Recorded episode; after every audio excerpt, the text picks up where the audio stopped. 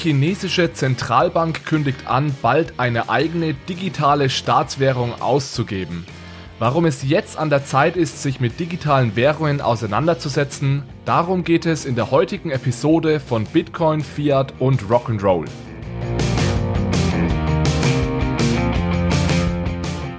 Hallo und herzlich willkommen zu dieser Episode von Bitcoin, Fiat und Rock'n'Roll. Bevor wir ins heutige Thema starten, würde ich gerne eine Ankündigung machen. Und zwar hört ihr eventuell schon, dass ich technisch etwas aufgerüstet habe. Die Audioqualität ist also noch etwas besser geworden als in den vergangenen Folgen. Das war möglich dank der Unterstützung des Data Science and Technology Clubs an der Universität St. Gallen. Das ist ein studentischer Verein, der den Mitgliedern der Universität eine Plattform bietet, um sich zu Themen rund um Data Science, Technologie und eben auch Blockchain auszutauschen. Und als Mitglied des Vereins unterstützt mich der Data Science and Technology Club bei diesem Podcast, wofür ich sehr dankbar bin. Einerseits konnte ich, wie gesagt, technisch etwas aufrüsten. Jetzt bin ich beispielsweise auch in der Lage, vor Ort Interviews zu führen. Andererseits bekomme ich auch Zugriff auf das Netzwerk des Clubs. Das heißt, es gibt interessante Unternehmenspartner, die regelmäßig Veranstaltungen gemeinsam mit dem Club an der Universität organisieren. Und wenn einmal ein interessanter Gast einen Vortrag für den Club hält, werde ich versuchen, den oder diejenige für ein Interview zu gewinnen. Aktuell sind in der Schweiz allerdings Semesterferien, das heißt, an dieser Front wird in der nahen Zukunft zumindest wenig passieren, aber ich halte die Augen offen und halte euch natürlich auf dem Laufenden. Wer mehr Informationen zum Data Science and Technology Club haben möchte, der schaut am besten auf deren Website www.dataclub.ch. Kommen wir jetzt zum Thema für diese Episode. Es gab diese Woche eine Top-Headline in der Welt der digitalen Währungen. Die chinesische Zentralbank hat angekündigt, dass sie kurz davor steht, eine digitale Version ihrer Währung, des Yuan, fertigzustellen. Es ist schon länger bekannt, dass die Chinesen an einer staatlichen Digitalwährung arbeiten. Im Juni 2017 wurde unter anderem ein Research Center zu digitalen Währungen innerhalb der chinesischen Zentralbank eröffnet. Die Meldung kam jetzt also nicht völlig überraschend, aber es war doch überraschend, dass die Chinesen jetzt so kurz davor sind, eine staatliche Digitalwährung einzuführen. Anscheinend wurden die Bemühungen auch in den letzten Wochen nochmal intensiviert, da man in China tatsächlich großen Respekt vor Libra hat. Libra ist ja eine digitale Währung aus der Privatwirtschaft und eben vor allem aus der amerikanischen Privatwirtschaft. Hinter Libra stehen hauptsächlich US-Unternehmen, allen voran natürlich Facebook, und Libra wird zu einem großen Teil mit dem US-Dollar besichert. Das heißt, hinter Libra steht zu 50 Prozent der US-Dollar. Und darüber ist man in China eben besorgt. Wan Xin, der Chef der Research-Abteilung bei der Zentralbank, befürchtet, dass es dazu kommen könnte, dass Libra als eine US-zentrierte Digitalwährung neben den verschiedenen nationalen Währungen koexistiert. Und der US-Dollar und somit natürlich auch die USA würden in diesem Fall noch mehr Macht bekommen. Und daran haben die Chinesen natürlich überhaupt kein Interesse. Deswegen scheinen sie jetzt Vollgas zu geben, um möglichst schnell eine eigene digitale Währung auf den Markt zu bringen. Es bewahrheitet sich also wieder, was ich in einer der letzten Episoden schon mal erwähnt habe egal ob Libra jemals wirklich umgesetzt wird, diese Initiative von Facebook hat bereits jetzt einen riesigen Einfluss auf die Welt der digitalen Währungen.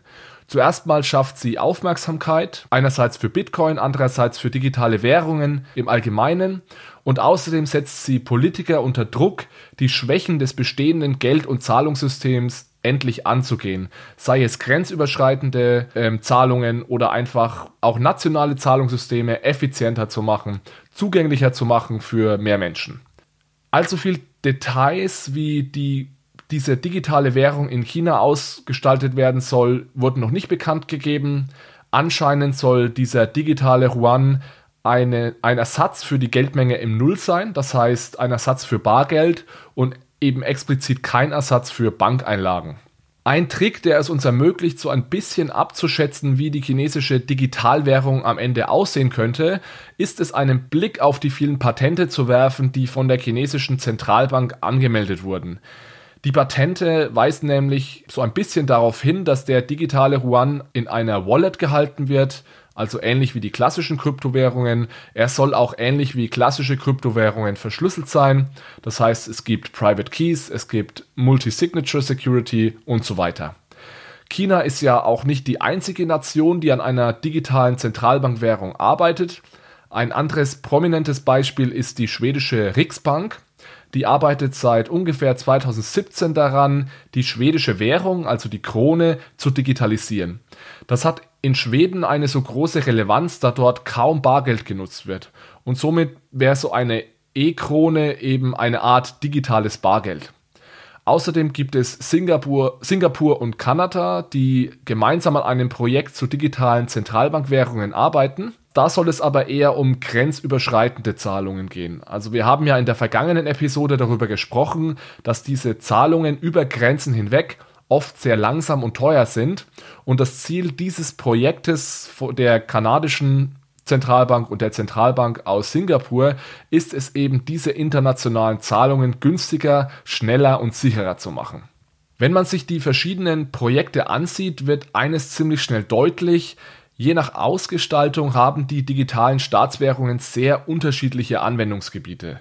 In Schweden sollen beispielsweise alle Menschen Zugriff auf diese E-Krone bekommen und dadurch wird diese E-Krone auch tatsächlich zum digitalen Bargeld.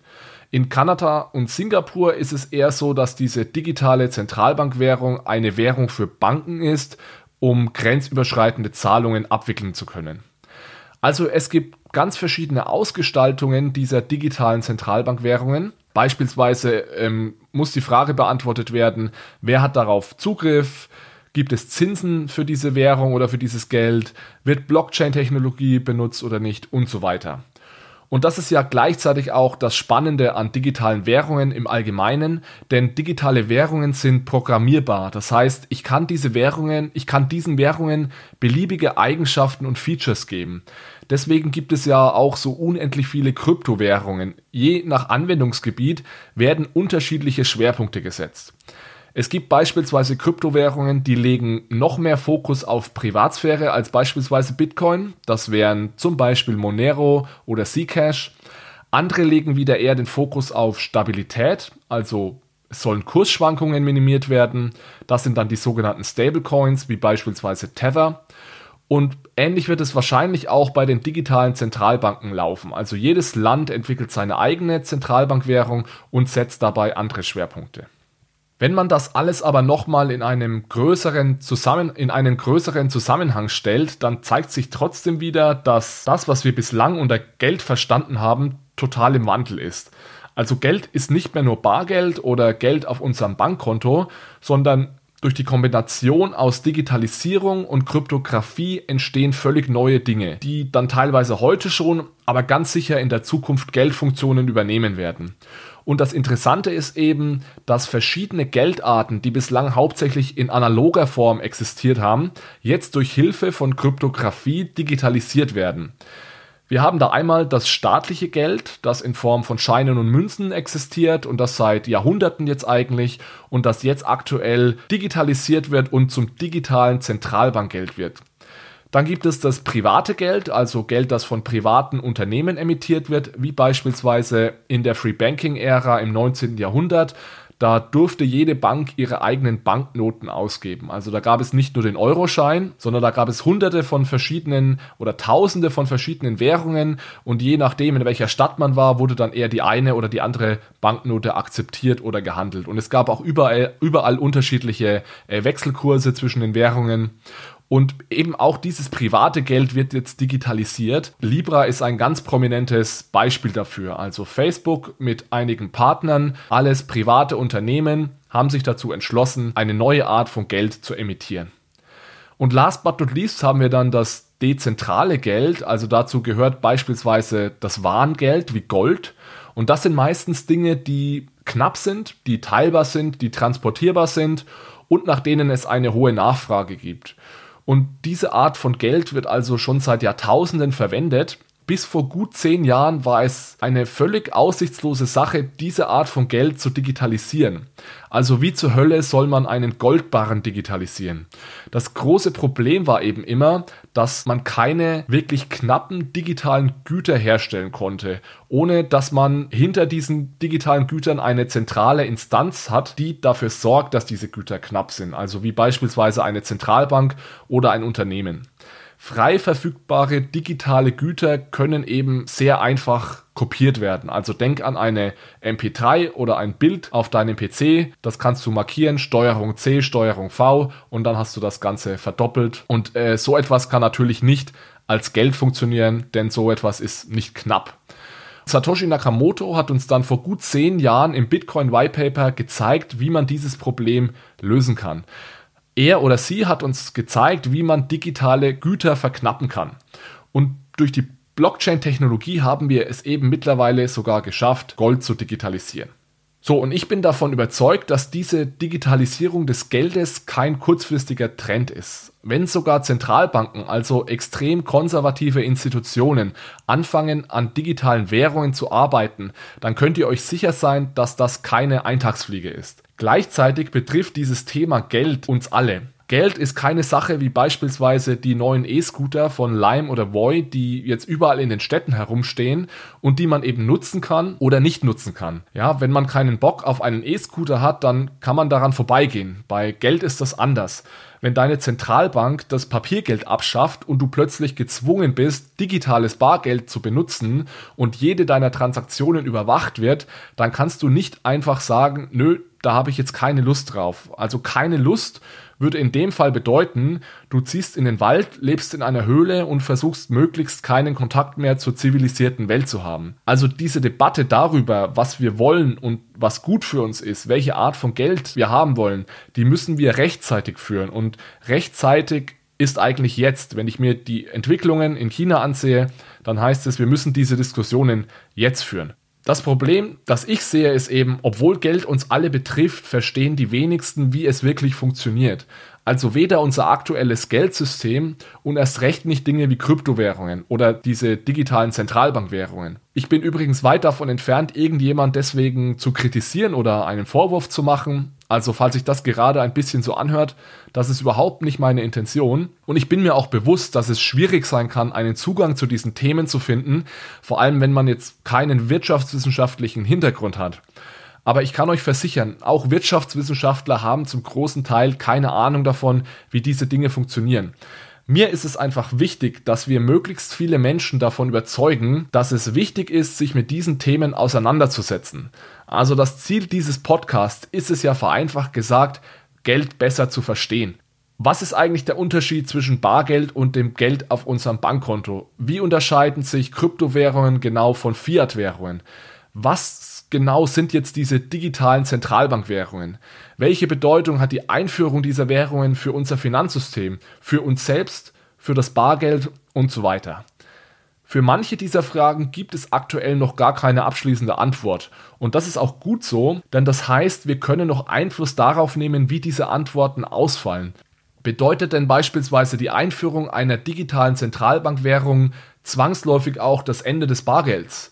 Ja, das hängt davon ab, ob wir als Gesellschaft den Weiterbestand des Bargelds einfordern oder eben nicht. Und das sind genau die Debatten, denen wir uns stellen müssen. Und damit diese Debatten eben keine Debatten der Eliten werden, müssen wir uns alle mit dem Thema Geld und digitale Währungen auseinandersetzen. Zumindest in Grundzügen, also zumindest so weit, dass wir unterscheiden können zwischen Dingen, die uns schaden und Dingen, die uns nützen.